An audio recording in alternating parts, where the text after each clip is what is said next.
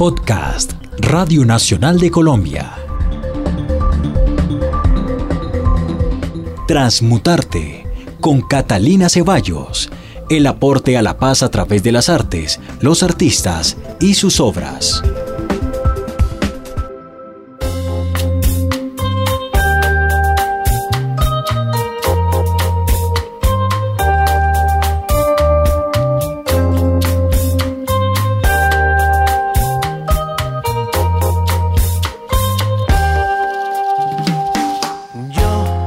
Hola, hoy estoy conversando con Juan David Correa. Para quienes no lo conocen, Juan David es el actual director de la revista Arcadia, publicación, revista dedicada al periodismo cultural de Editorial Semana.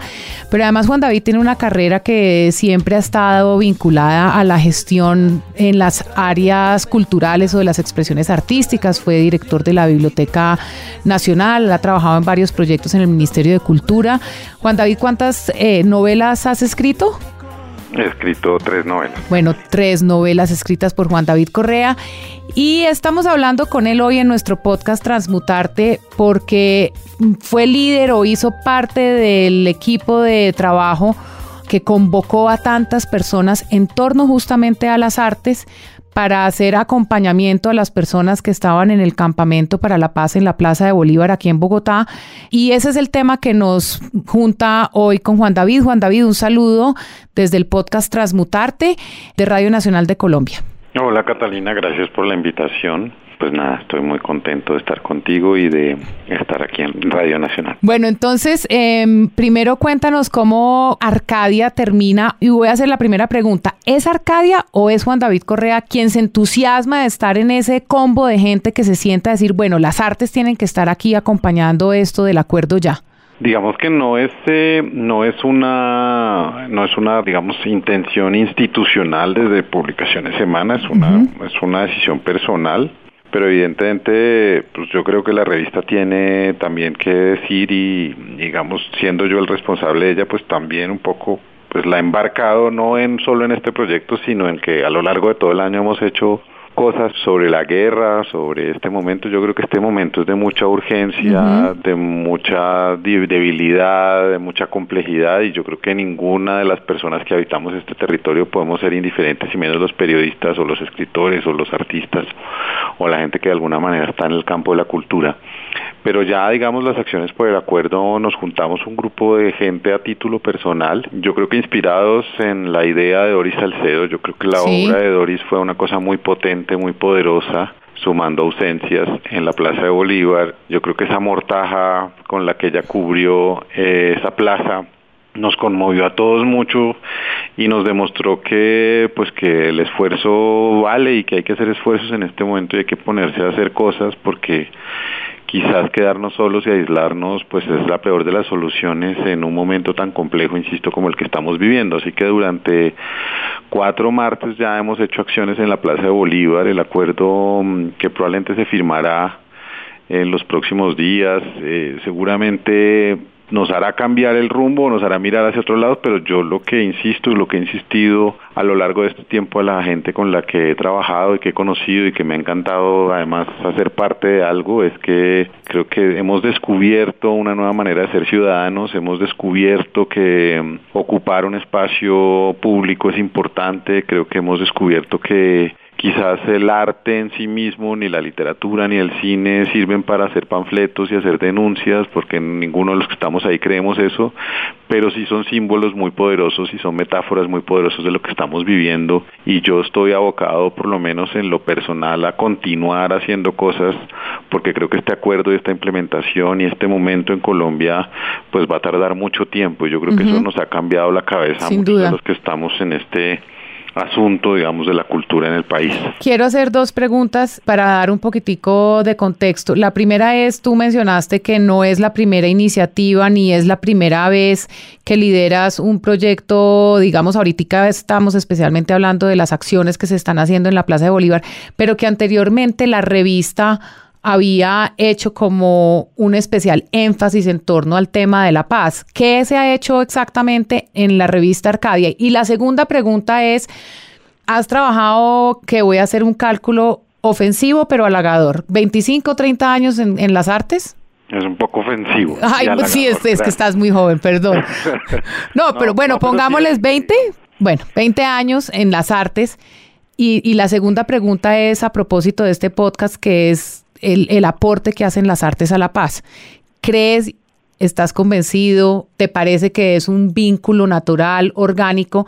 hablar de las artes y la paz? ¿Te parece que las artes son un elemento importante para apoyar el discurso cuando se trata de temas de posconflicto de paz? Bueno, las tres preguntas. Voy a empezar por la última y así no me voy a ordenar. Yo, yo quiero recordar algo, aunque ya, aunque sea personal, no creo que importe. No, no, no. Pero hace tres años, cuando llegué a la a la dirección de esta revista que edité durante cuatro años y después me fui un tiempo a hacer otras cosas, Mm, a la una de las primeras personas que vi fue a ti y nos reunimos y creo que un poco la intención mía y de mucha gente como tú ha sido que empecemos a tender puentes entre las diversas eh, instituciones culturales de este país. Yo creo que detrás de esto o de mi intención de hacer esto también hay una propensión o una búsqueda de hacer algo que Juan Manuel Roca dice muy lúcidamente y es, digamos, abogar por el desminado cultural. Yo siento que la cultura en Colombia tiene atomizaciones, pasiones, rabias, eh, sentimientos demasiado fuertes que no hacen posible que, también podamos dialogar. Yo creo que uno puede estar de acuerdo, tener disensos, hacer críticas, pero creo que la cultura en Colombia se ha convertido también en una especie de poder eh, bastante excluyente de ciertas cosas y yo creo que he optado por lo contrario Exacto. pensar que aquí podemos caber todos que uno puede estar en desacuerdo con el del lado pero pero digamos somos tan pocos y hace, digamos, nuestro país no es precisamente un paraíso para la cultura, que estar desunidos me parece una tontería, o por lo menos que no podamos hablar me parece una tontería. Entonces creo que eso es como lo que yo he tratado de hacer de Arcadia. ¿Qué hemos hecho? Yo creo que Arcadia cumplió una misión muy interesante en los primeros 10 años que yo no estuve como su director y, celebro todo el trabajo que hizo Marianne Ponsford a, la cabeza de esto, es gracias a ella que esta revista existe, pero cuando yo la recibí también sentí que era el momento también de empezarse a abrir a otros discursos, digamos, Arcadia estaba, y yo la creé con Marianne, o Marianne la creó conmigo, eh, muy enfocada en las artes, y eso fue nuestra primera intención, pero creo que los tiempos han cambiado, y creo que la cultura tiene que empezar a permear un montón de cosas que nos están pasando socialmente. Entonces este año, por ejemplo, dedicamos un número que se llama Sobrevivir a la guerra a textos sobre cómo otras sociedades, por ejemplo, han podido superar el conflicto. Que, digamos, empata con la tercera pregunta tuya, es si el arte y la literatura o el cine o la música sirven para construir un país mejor en el tiempo de posconflicto. Yo creo que sin duda sí, pero no porque uno se vuelva un mejor ser humano leyendo o no leyendo, pero creo que la potencia de las artes, la potencia de la música, lo sabes tú que, digamos, hiciste crecer una emisora a unos niveles muy grandes, yo creo que eso lo hace a uno eh, digamos, eh, empezar a sentir y a creer en que los símbolos, la posibilidad de aferrarse a las imágenes, a otros imaginarios, a sentir que el mundo no se acaba ni, ni empieza ni se acaba en este país, el mundo es un, es un lugar muy ancho y muy ajeno, como decía Ciro Alegría. De alguna manera yo siento que el arte nos pone en duda y ese ponernos en duda nos hace también más humanos con el otro, nos hace más cautos y ojalá, es un poco mi propensión, nos haga a todos los que trabajemos en cultura menos arrogantes. Yo creo que el saber no puede ser la manera de excluir y de, ponerse por encima de los otros, sino todo lo contrario, de tratar de bajar y entender todo esto que nos está pasando. Y eso es lo que yo he tratado un poco también de hacer a través de, la revista, o hemos tratado porque somos un equipo de gente muy generosa que trabaja y que piensa y que escribe todos los meses y que lo hace además todos los días también en la web. Así que eso es un poco como yo estoy viendo el momento y y bueno, pues yo estoy muy contento, como, como me decía una amiga que también escribe hace, un, hace unos días, estoy muy contento de que este momento tan duro y tan complejo nos esté haciendo reinventar a todos como ciudadanos y yo creo que es una oportunidad histórica la que tenemos y yo creo que tenemos que hacer cosas. Yo insisto en eso y, hacer cosas es hacer más conciertos y ir a la calle y hacer exposiciones y escribir libros y, insisto, estar en disenso si se quiere o estar de acuerdo, pero con respeto y con cariño y con amor y apelando también a la humanidad. Creo que Colombia no puede seguir exacerbando los ánimos en todos los sectores eh, profesionales y de la vida cotidiana. Creo que tenemos que desarmarnos todos y, y no sé, vivir, vivir de otra manera. Y creo que eso se puede hacer si uno empieza por uno mismo.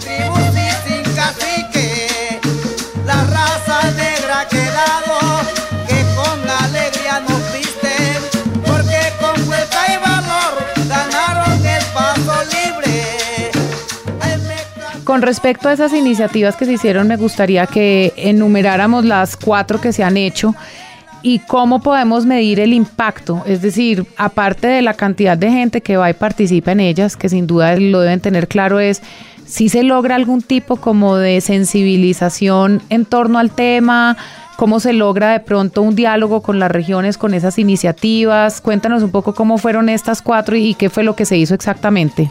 Bueno, como, como dije al principio, la idea fue hacer una acción cada martes hasta que se firmara el acuerdo, el acuerdo ya se firmó y insisto, esto no nos va a acabar, digamos, no nos va a parar, vamos a hacer más cosas. Hicimos, primero repartimos unas fotografías de Jesús Abad Colorado que hace parte del colectivo, que es un fotógrafo, artista antioqueño que como nadie ha mirado el conflicto con su lente y creo que son eh, imágenes no solo del horror, sino de la conmemoración y la memoria que tenemos que tener todos en este país. Perdóname, te interrumpo. ¿Quiénes hacen parte del colectivo que no lo hemos mencionado? Más de 50 personas. Ah, Ave María, ok, pero bueno, entre ellos está... Doris Salcedo, Clemencia Echeverry, Miguel Ángel Rojas, Pia Barragán, Asli Boude, un montón de gente que se ha querido ir sumando, Ricardo Silva, digamos que hay un montón de gente que está, que está, Felipe Arturo, María Roldán, bueno, un montón de gente que creo que mencionarlas a todos. Sí, es imposible. Es imposible. Okay. Empezamos por ahí y luego seguimos con una lectura en voz alta de la novela Los ejércitos de Belio Rosero durante seis horas en la que tú estuviste.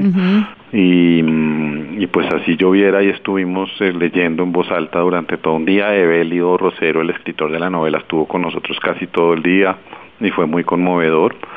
Después hicimos una obra que se le ocurrió a Felipe Arturo, que fue plantar un jardín encima de, una suerte de maqueta de la palabra acuerdo. Hicimos durante todo el día una especie de jardín al aire libre que duró allí puesto un día y medio y terminamos con un concierto de, de perdón, con una proyección de videos de Clemencia Echeverry, Miguel Ángel Rojas, eh, Alberto Baraya y Wilson Díaz sobre la pared del Congreso el martes siguiente, videos que tienen que ver con o tenían que ver con el conflicto y hace ocho días de alguna manera cerramos modestamente con un concierto de gaitas y de jazz eh, con Urián Sarmiento, Daniel Correa y otro grupo de gente. ¿Cómo financian esto?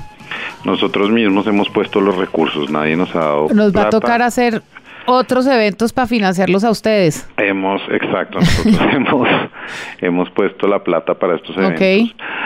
La convocatoria y el impacto, pues yo lo que siento es que es a veces es una preocupación que pues que, que le cabe demasiado al sector cultural y yo por lo menos a nivel personal no tenía unas expectativas muy grandes.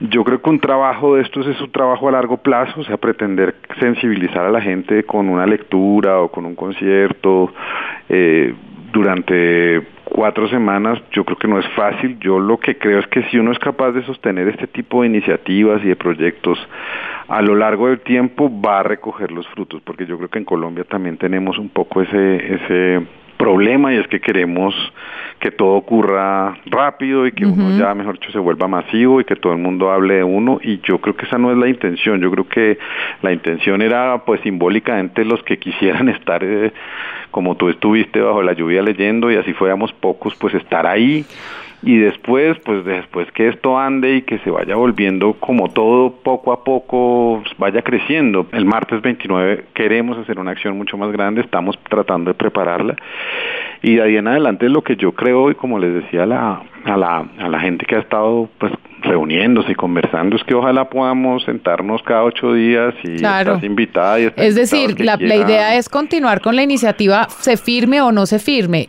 Las artes son importantes como movilizadores de la sociedad civil en torno a, temas que nos atañen como colombianos.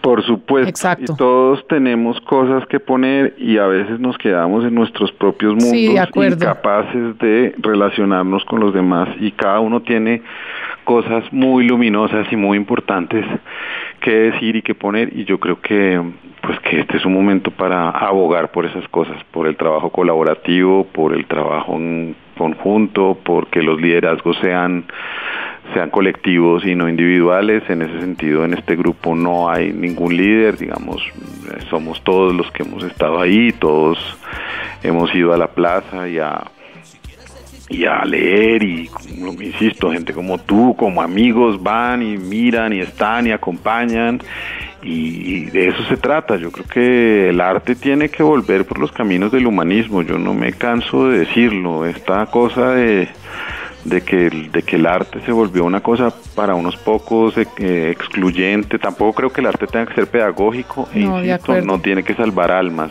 pero sí tiene que ser una cosa para todos. De acuerdo, de acuerdo. Y yo creo que a eso me, me aboco yo y nos abocamos muchos y creo que esta generación de la que tú eres parte y yo soy parte, también creció en un país con muchos problemas y cuando hemos llegado a estos lugares en donde pues podemos decir cosas yo creo que queremos cambiar también las maneras de hacer las cosas. No se trata de ser un club de elegidos, de trabajar con unos, pues, sino que trabajemos muchos y que la gente se sume y, y a eso es un poco lo que les apostamos, le apostamos.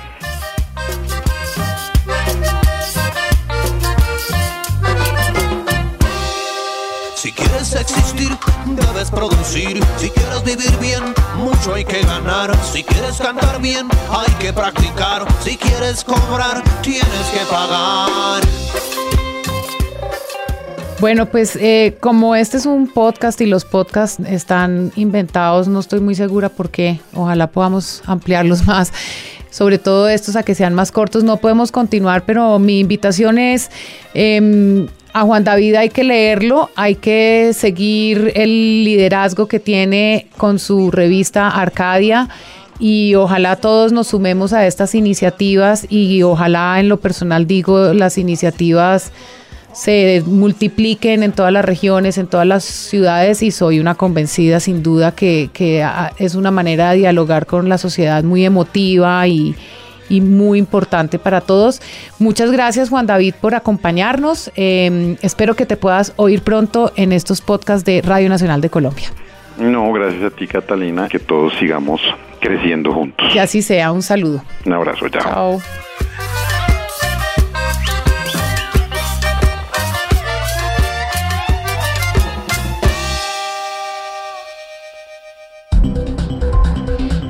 Acabas de escuchar Transmutarte con Catalina Ceballos.